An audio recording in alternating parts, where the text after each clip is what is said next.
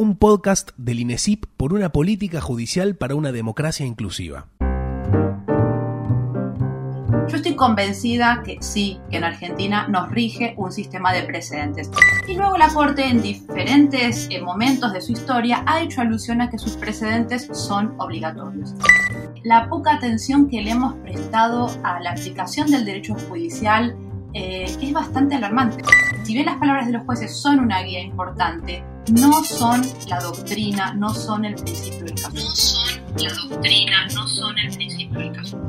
Entrevistas sin vueltas. Entrevistas sin vueltas.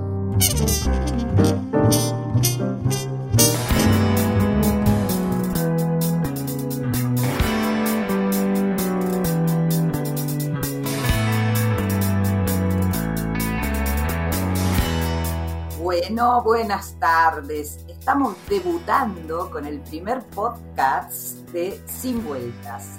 Este, y nuestra primera invitada es alguien este, muy cercano al instituto. Estoy hablando de Carolina Ahumada. Hola Carolina. Hola Patricia, ¿cómo andás? ¿Cómo estás? Carolina Ahumada es abogada, es especialista en Derecho Penal. Este, en relación al INESIP, ha sido coordinadora del programa de acceso a la justicia, eh, coordinadora de la Escuela de Litigación, codirectora de la colección Teoría del Precedente y Análisis Jurisprudencial y funcionaria del Poder Judicial y también eh, ha escrito diversos artículos relacionados con todos estos temas que son este, caros a eh, el trabajo de investigación que hacemos en el INESI. Y eh, en esta eh, primera entrevista la intención es que hablemos del de, sistema de precedentes, el sistema de precedentes. A ver, Carolina, contanos, ¿qué tenemos en nuestro país como sistema de precedentes? ¿Son acaso obligatorios? Contanos. Bueno, esa es una de las preguntas que suele dispararse siempre que hablamos de precedentes, ¿no? Siempre es como que lo primero que nos ha interesado es determinar a ver eh, si en Argentina rige efectivamente un sistema obligatorio de precedentes o no. Yo estoy convencida que sí, que en Argentina nos rige un sistema de precedentes. El tema es que a través de los años, las diversas discusiones que se dieron en torno a este tema han ido eh, desarrollando una serie de errores conceptuales que se han ido arrastrando y que hoy voy a tratar de, de clarificar. Eh, que tienen que ver con este tema de la vinculariedad y la obligatoriedad de los precedentes. ¿Por qué digo que ha habido errores conceptuales? Una pregunta, te voy a interrumpir, te voy a interrumpir. Sí. Este, acabas de decir que estás convencida de que existe un sistema de precedentes obligatorios. Sí. Esto es por razones de hecho. Es por razones eh, que tienen que ver con los hechos, que tienen que ver con las prácticas y razones que también tienen que ver con el plano de lo que viene diciendo la Corte. Eso era algo que yo quería clarificar. Para determinar si en un lugar, en un país, hay un sistema de precedentes, tenemos varios planos de análisis. Un primer plano es el plano textual, ¿no? Que es el plano de lo que la Corte viene diciendo desde 1860, un primer fallo de la Corte, en el cual ya la Corte resuelve un caso con base en lo que había dicho en un caso anterior. Miremos ya desde qué momento la Corte viene aplicando esto. Y luego la Corte en diferentes eh, momentos de su historia ha hecho alusión a que sus precedentes son obligatorios. Lo que pasa es que a lo largo de, de su doctrina ha tenido una serie de contradicciones, se ha dicho y se ha desdicho, pero lo cierto es que hoy, luego del fallo Farina, que es un fallo muy reciente, y también luego del fallo Cerámica San Lorenzo, no caben dudas de que en Argentina desde lo que dice la Corte, tenemos un sistema de precedentes. Lo que ha sucedido es que la Corte ha incurrido en algunas contradicciones y ha dicho en alguna ocasión que sus fallos no son obligatorios. Y esto ha dado lugar a que algunas posiciones doctrinarias digan, entonces si la Corte dice que no son obligatorios, entonces no los... Pero esto no es del todo así porque hemos visto que a lo largo de toda su historia la Corte sí ha acatado sus precedentes y también ha hecho modificaciones a sus precedentes, se ha apartado del precedente. Y esto me lleva al segundo punto que tiene que ver con las prácticas.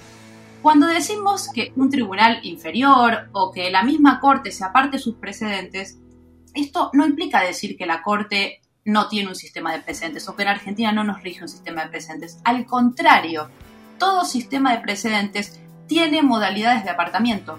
Los sistemas más estrictos, como el inglés, por ejemplo, que es uno de los sistemas más rígidos de precedentes, tienen modalidades de apartamiento. La Cámara de los Lores, por ejemplo, que era como el Superior Tribunal hasta el año creo que 2008, el Superior Tribunal eh, del Reino Unido, se había apartado en varias ocasiones. No es lo usual, pero sí hay modalidades de apartamiento. Y estas modalidades de apartamiento son las que permiten que el derecho evolucione. Pensemos en casos de nuestra Corte que ha ido modificando la jurisprudencia con Arriola, con el caso Valdivieso y con tantos otros casos que recordaremos en los cuales ella misma se aparta del precedente. Ahora, apartarse del precedente no implica que el sistema no es obligatorio, implica que el sistema es obligatorio pero que tiene ciertas ventanas, tiene ciertos permisos, tiene ciertos intersticios a través de los cuales el derecho va a poder evolucionar. Esto tiene que ver con las prácticas de la Corte, ¿no? Aparte, usualmente cuando vemos los fallos de la Corte, la Corte permanentemente dice, conforme lo dije en mi doctrina, realmente hay una práctica muy consistente de seguimiento al precedente. Y luego después tenemos también cómo se comportan los tribunales eh, frente a los fallos de la Corte. Eh, yo me voy a referir al, ámbito que más conozco, que es el ámbito penal, y realmente tenemos un historial de fallos de la Corte que han sido seguidos de manera muy consistente por los tribunales penales. Solo basta decir algunos nombres para que nos demos cuenta del impacto que han tenido estos fallos. Casal, Dinuncio, eh, Santillán, Tarifeño, Duarte. Es inmensa la cantidad de casos, incluso en temas controvertidos, por ejemplo el tema de la constitucionalidad de la reincidencia, más allá de la corrección o no del fallo, pero también implicó que los fallos fueran seguidos por, los tribunales inferiores. Hay momentos en los cuales también podemos decir, ah, bueno, pero hay prácticas que son inadecuadas, hay tribunales que se apartan. Sí, es cierto, hay ciertas prácticas inadecuadas o ciertas prácticas patológicas de un sistema de presentes, pero me parece importante no confundir que puede haber elementos patológicos, que puede haber prácticas inadecuadas con decir que el sistema de presentes no es obligatorio. Me parece este, em, eh, que también hay prácticas inadecuadas cuando uno aplica, aplica las normas jurídicas. Digo, esto de las prácticas es aplicar el derecho. Totalmente, totalmente porque eh, aplicar un presente es aplicar una norma jurídica. Lo que pasa es que es una norma jurídica que es diferente a la norma jurídica general escrita propia de los sistemas eh, con base legislativa, sino que es una norma que la conformamos con base en una sentencia, pero es una norma totalmente, es así.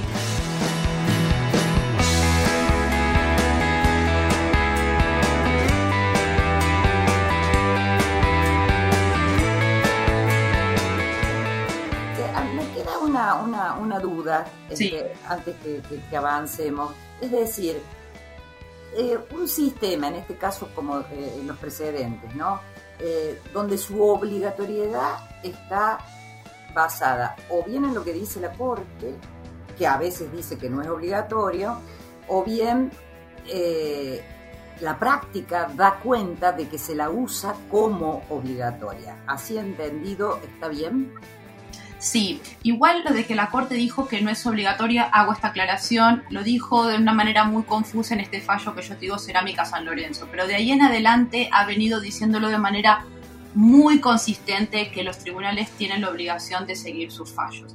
Entonces son dos planos que se suman. Está el plano textual de lo que es la doctrina de la Corte y después está el plano de las prácticas, tanto de la Corte como de los otros tribunales, que en líneas generales, digamos, porque no es que podemos hacer un análisis estadístico, pero en líneas generales se observa que hay altos niveles de acatamiento. Es muy inusual encontrar fallos que digan yo no voy a cumplir lo que dice la Corte Suprema es algo que en general no sucede esto. En general hay una tendencia a aplicar los fallos de la Corte. Por eso podemos decir que tenemos un sistema de precedentes. Además de que la Corte es, ella misma lo dice en estos fallos, la Corte es el último intérprete de la Constitución. De modo que ya desde ese rol y la capacidad que va a tener luego de anular un fallo que, le contradiga su doctrina, esto también termina de cerrar esta idea de la obligatoriedad. Está bien, Está bien, siempre esto, eh, esto de la, de la Corte como último intérprete de la Constitución, este, por allí se hace confuso en relación a eh, el sistema difuso de control de constitucionalidad que tenemos. Sí, claro. es así. El tema es que la Corte, igualmente en los controles eh, que puedan ejercer, ejercer los tribunales inferiores, de cualquier modo, la Corte siempre va a tener la capacidad última de revisar esa sentencia y la solución última va a ser la que la Corte finalmente eh, resuelva. Igualmente es, es poco usual, como te decía recién, ver más allá del control difuso de constitucionalidad, las prácticas en general demuestran que los tribunales tienden a seguir, porque también tienden a entender que genera mucha mayor litigiosidad, dispendio, que va en contra de la economía procesal, incluso en el marco de un sistema de constitucionalidad, de control de constitucionalidad difuso, ir en contra de lo que dice la propia Corte, ¿no?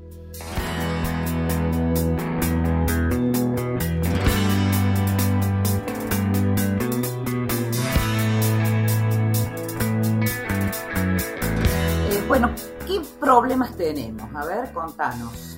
Bueno, unos cuantos. A unos cuantos, me imagino que sí. Unos cuantos. Esto es como un primer paso, es como un primer presupuesto, es decir, bueno, en Argentina nos rige un sistema de precedentes obligatorio, eh, con base en lo que la Corte dice, con base en las prácticas de la Corte y con base en, lo que, en cómo actúan los tribunales inferiores con relación a la jurisprudencia de la Corte. Ahora, ¿qué pasa? En general hemos estado muy poco eh, acostumbrados a trabajar con el derecho eh, jurisprudencial. En general estamos formados para trabajar con el derecho legislado. Y existe una tendencia a trabajar con el derecho jurisprudencial como si estuviéramos trabajando con normas generales. Entonces es muy usual que cuando queramos trabajar con fallos eh, tengamos un enfoque propio de la formación que nosotros tenemos, que es de trabajar con normas. De modo que vamos a un fallo a buscar la doctrina del fallo como si estuviéramos buscando un artículo dentro de un código. Y cuando trabajamos con jurisprudencia, este enfoque que yo le llamo textual eh, no es adecuado. Cuando trabajamos con jurisprudencia necesitamos trabajar con un, tipo de enfoque hermenéutico, un enfoque interpretativo que nos permita, eh, como te decía antes, que como estamos trabajando con una sentencia, que es una, eh, una norma que refiere a hechos particulares, vamos a necesitar realizar un proceso interpretativo en el cual detectemos cuáles son los hechos relevantes de, ese fallo, generemos categorías, formulemos abstracciones, pensemos en un principio, en cuál es el principio, la razón de ese caso, la ratio decidendi de ese caso, y luego lo apliquemos a otro caso si posee las mismas o similares eh, características de hecho que lo torne aplicable, que lo torne analogizable. Con lo cual, ese trabajo que hay que realizar de extracción de una norma general de un caso particular es un proceso muy complejo que en general no hacemos. Y el problema no es tanto que no lo hagamos, sino que ni siquiera sabemos que está toda esta discusión teórica y conceptual detrás de, eh, la aplicación del derecho jurisprudencial.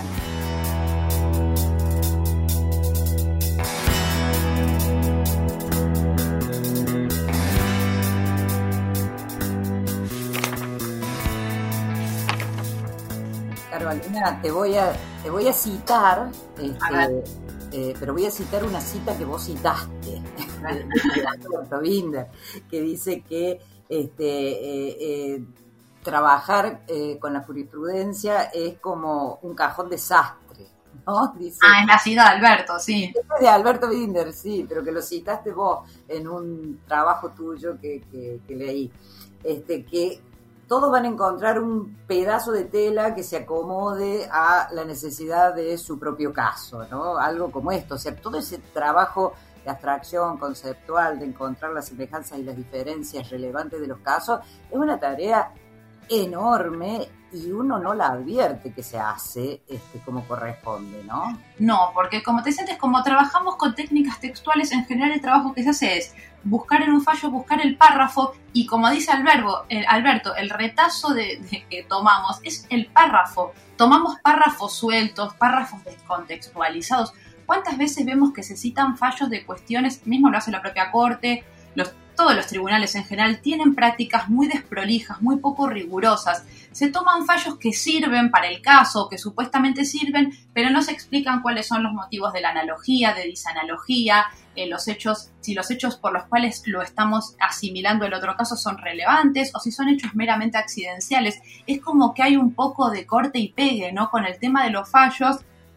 Es como que se va en busca del fallo, como en busca de objetivar la decisión y en realidad nos encontramos, como te decía antes, con un trabajo bastante desprolijo y bastante poco riguroso con el trabajo de precedentes, sobre todo cuando, cuando vemos en el common law la cantidad de trabajo y esfuerzo que le han dedicado a todos los procesos de interpretación jurisprudencial y después vemos las modalidades tan básicas con las que trabajamos nosotros es realmente preocupante.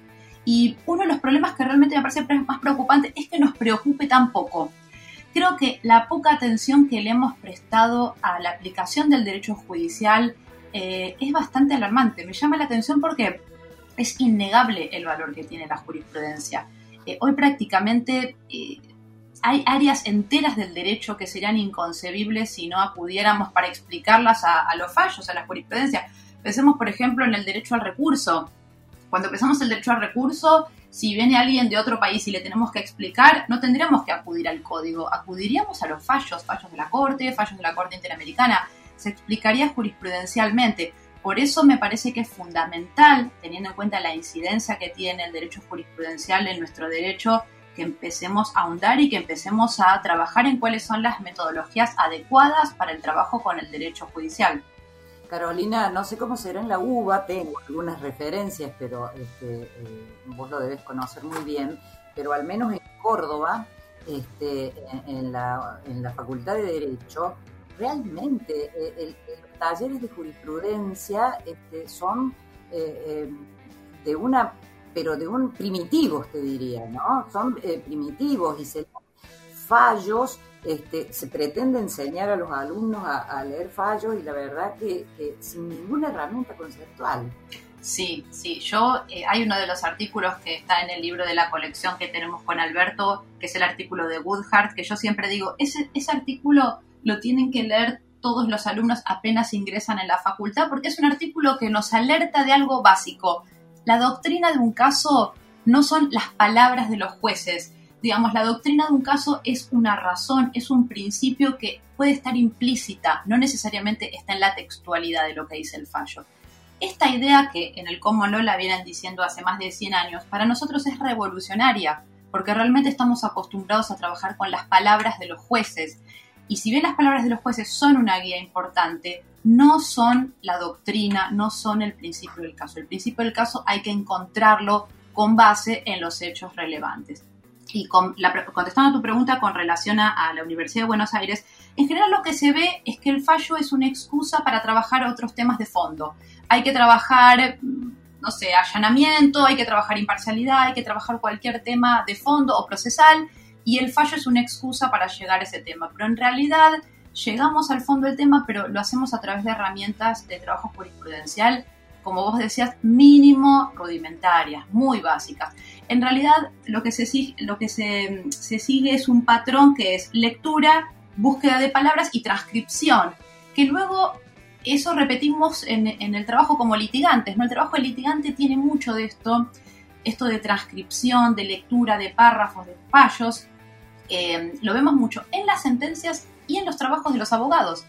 Eh, en general vemos eh, que las, hay poco trabajo con los problemas, hay poca justificación de por qué se cita o no determinado fallo y lo que tenemos es transcripción, transcripción, hojas enteras que se dedican a la transcripción. Esto proviene también de la forma en la que fuimos educados, ¿no? Esta idea de buscar palabras y que la palabra del juez es lo que me está remitiendo al principio del caso cuando esto no es así. Yo reemplazaría leer, buscar palabras y transcribir por categorizar, abstraer y aplicar, ¿no? Me parece que esto es mucho más, va a ser mucho más provechoso.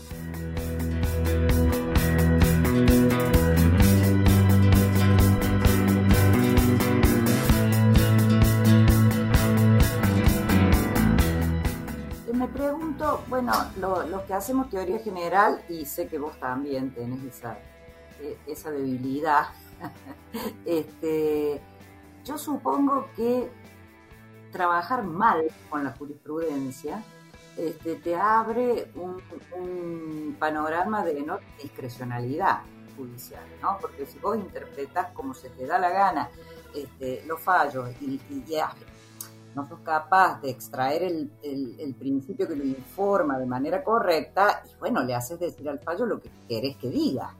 Es, es así como vos lo decís, Patricia, tal cual. Es un modelo el nuestro que detrás de toda esta textualidad, porque pensemos que la textualidad, la transcripción, da como una falsa apariencia de, ah, mira, está diciendo que tal tribunal dice esto, pero en realidad solamente está transcribiendo un párrafo de lo que dice el tribunal que puede estar totalmente descontextualizado y que no necesariamente remite a la razón de ese fallo. De modo que con ese tipo de modelo de transcripción, lo que tenemos es un modelo que es muy inestable, es un modelo que es muy poco predecible, porque cada uno de la transcripción que hace del fallo puede hacerle decir al fallo lo que quiere, y en realidad es un sistema que termina eh, escondiendo los juicios de preferencia, ¿no? Es un, es un sistema que termina como escondiendo las tensiones axiológicas que tienen los casos, porque es un sistema que no trabaja con los hechos, trabaja con grandes conceptos, con grandes definiciones generales y con transcripción de fallos.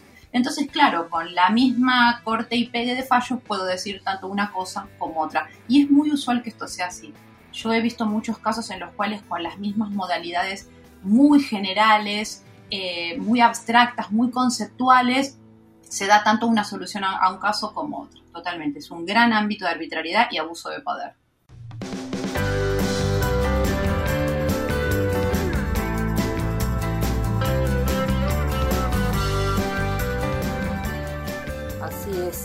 Bueno, ¿qué hacemos? ¿Qué deberíamos hacer? Uy, de todo hay que hacer, mil cosas. ¿por, dónde, empezamos? vamos a empezar hay un objetivo central que tiene que ver con el rol de los jueces y que el, rol, digamos, lo que tiene que ver con la jurisprudencia está muy asociado, muy vinculado al rol de los jueces dentro de la comunidad como em, un órgano que atribuye sentidos, digamos, la comunidad está esperando, está mirando a los jueces a ver qué dicen. Entonces no podemos tener una comunidad en la que eh, hay eh, una, una solución por juez, hay tantas soluciones como jueces esto de atribuir sentidos, de que la sociedad, de que el comerciante quiere ver qué dice un tribunal con relación a una cuestión, que el litigante esté esperando a ver qué dicen los jueces con relación a un tema, esto no puede ser caótico. Tiene que haber sentidos concordantes para que haya cierto orden, cierta coherencia, cierta predictibilidad y seguridad jurídica en el sistema. Entonces, las sentencias, en este trabajo enorme que hay que hacer de, respeto al precedente, también tienen un trabajo enorme de abandonar em, ciertas modalidades que tienen que ver con, como te decía recién, con la extrema conceptualidad, con los dogmatismos y empezar a enfocarse más en el problema jurídico y en los hechos. ¿Por qué digo esto? Porque los sistemas de precedentes trabajan con hechos, no trabajan con conceptos, porque uno cuando compara lo que tiene que comparar son situaciones fácticas, porque yo tengo que hacer que lo que le resolvimos a Juan sea lo mismo que le resolvimos a Pedro. No lo que digo de Pedro y de Juan, sino lo que realmente se resuelve de sus situaciones. Entonces, para poder analogizar, para poder comparar situaciones, las situaciones de hecho tienen que estar bien clarificadas en las sentencias y el trabajo de los jueces tiene que estar muy enfocado en el problema jurídico. Y cuando digo problema jurídico me refiero a los patrones fácticos y también me refiero a las cuestiones jurídicas, pero predominantemente a los factores fácticos. Otro de los objetivos enormes que tenemos tiene que ver con la litigación. Venimos trabajando un montón en la litigación de juicio, un montón en la litigación de las audiencias preliminares y nos está faltando trabajar en las audiencias de impugnación, que es en donde en gran medida se produce el trabajo con precedentes hay un, hay un abandono enorme, hay un cierto desinterés por trabajar todo lo que tiene que ver con las técnicas de litigación y me parece que ahí hay eh, un trabajo enorme, no solo en la litigación oral, sino también lo que es la litigación escrita. Todas las presentaciones de los abogados que sean con trabajo de precedentes requieren eh, renovar, digamos, todo el aparato conceptual para eh, comenzar a generar nuevas prácticas. Y un tercero, por por ir cerrando, digamos, pero nos quedarían más objetivos, pero un tercero muy importante y que no es nada menor, tiene que ver con la forma en la que se registra, se ordena eh, eh, y se acomoda y se publica la jurisprudencia.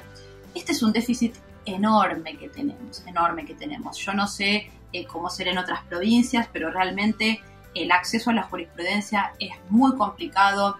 la jurisprudencia llega en la mejor de las veces a través de, mails, cuando uno quiere acceder al SIG, si bien hay supuestamente un mensaje de que ahí están todas las sentencias, eh, no hay sistemas de búsqueda de jurisprudencia y es necesario ordenar la jurisprudencia para poder hacer un trabajo con precedentes de modo tal que estén también la jurisprudencia ordenada eh, de acuerdo a los problemas jurídicos. Supongamos que somos un litigante y tengo una situación de hecho concreta yo no puedo ir a buscar jurisprudencia que diga qué es el nevis in idem, o qué es el derecho al recurso, o qué es el derecho de defensa, porque esas son búsquedas que tienen que ver con lo conceptual. El abogado de un sistema de que trabaja en un sistema de precedentes necesita trabajar con problemas jurídicos y la jurisprudencia tiene que estar ordenada también conforme patrones fácticos y problemas jurídicos. Entonces, eso me parece que es eh, otro objetivo enorme que también eh, los sistemas que ordenan la jurisprudencia deberían poder trabajar con esta idea de línea, ¿no? No con el fallo suelto, sino también que puedan ir demostrando cómo los tribunales van evolucionando en sus líneas jurisprudenciales. Porque si yo tomo un fallo de la Corte suelto, supongamos que tomara, no sé, Casal, eh, Casal en sí mismo no me dice todo lo que necesito saber sobre derecho al recurso. Necesito que ver otras evoluciones. Necesito ver Giroldi, necesito ver Dinuncio, necesito ver Duarte. Eso me va a marcar las prevalencias, los elementos recurrentes, las particularidades y cómo han ido gravitando estos fallos en la resolución de los conflictos. Y ese análisis le va a permitir al litigante o al, investigador o al estudioso extraer los principios de los casos, lo cual no puede lograr si analiza fallos sueltos. Así que el tema del trabajo en la publicación y registro de la jurisprudencia es fundamental. No vamos a poder tener un sistema de presentes que funcione adecuadamente si esto no, eh, no lo solucionamos, ¿no?